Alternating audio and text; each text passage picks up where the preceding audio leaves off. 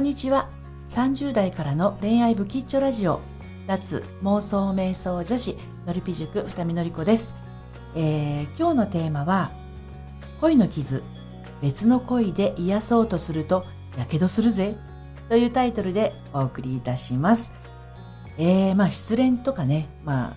離婚とかね、別れっていうのは辛いものです。えー、振ったり振られたりね、えー、納得づくの別れだったり、まあ、どんな別れがあったとしてもね、お付き合いをしていた人、まあ、結婚していた人と、そのお付き合いを、まあ、結婚をやめるときって、今までそこにあったテーブルが突然なくなってしまったような、まあ、あの、喪失感というのももちろんあるんですけれどもね、いつもと違うっていうそういった違和感を感じるかと思います。で、このいつもと違うっていう違和感を他の誰かで埋めたらいけないよっていうお話をね、今日はしていきますけれども、えっ、ー、と、なんでこう、恋の傷をね、他の恋で癒そうとするとダメかっていうと、あの、自分の心にね、終わったことを、え、ー、と、認識させる時間が必要なんですよ。まあ、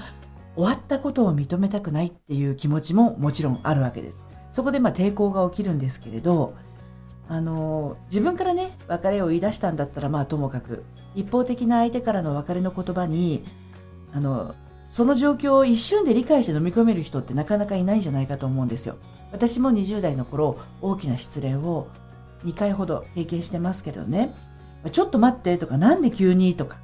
ね、あの、そんな思いがぐるぐる回ってね、周りがこうだんだんこうモノクロームになっていくような、体温がぐんぐん下がっていくようで、顔ばっかり熱くなっていくようなね、そんな思いはね、私も経験したことがあります。本当に辛いと思います。今までそばにいた人がいなくなる。ね。あの、ずっと手を取り合って歩いていくはずだった人がたった今から何の関係もない人になる。でそこはね、とっても辛いんですけど、ここを認めて受け入れる時間はね、ちょっと多めに取った方がいいんです。で、しっかり別れたことを自分に落とし込んでください。あなたの心の奥を占めていたあのテーブル、あのタンスかもしれません。今日、粗大ゴミ回収車が持ってったっていう状態なんです。ぽっかり空いたスペースを感じきってほしいんですね。で、その時間を感じて先へ進むのか、その時間を感じずに何かですぐ埋めてしまうのか、結果が全然変わってきちゃうんですよ。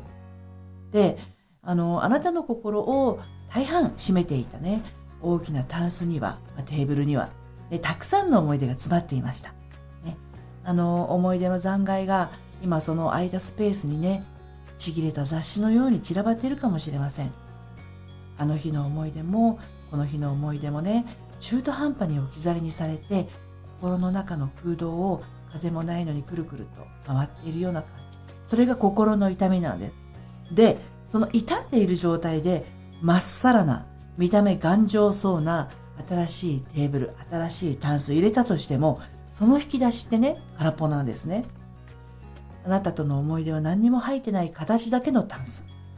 別の傷、あ、ごめんなさい。恋の傷をね、別の恋で癒そうとするってそういうことなんですよ。新しい人っていうのは、あなたの思い出の代わりにはならないんです。あなたの思い出の切れ端も持ってないんです。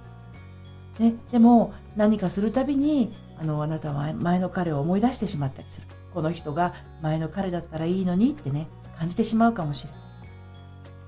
人の、あの、人をですね、あの、自分の悲しみを拭う役割で使ってはいけません。それをやっていると、その後さらに大きな落胆と罪悪感を連れてきてしまいますね。で、あの、私の話をここでいろいろしたいとこなんですが、ブログの方にも書いてますので、こちらの方ぜひね、興味のある方は読んでみてください。何しろ、あの、言いたいことは一つです。はい。あの、恋の傷、別の恋で癒そうとすると、やけどするぜ。っていうことですね。はい、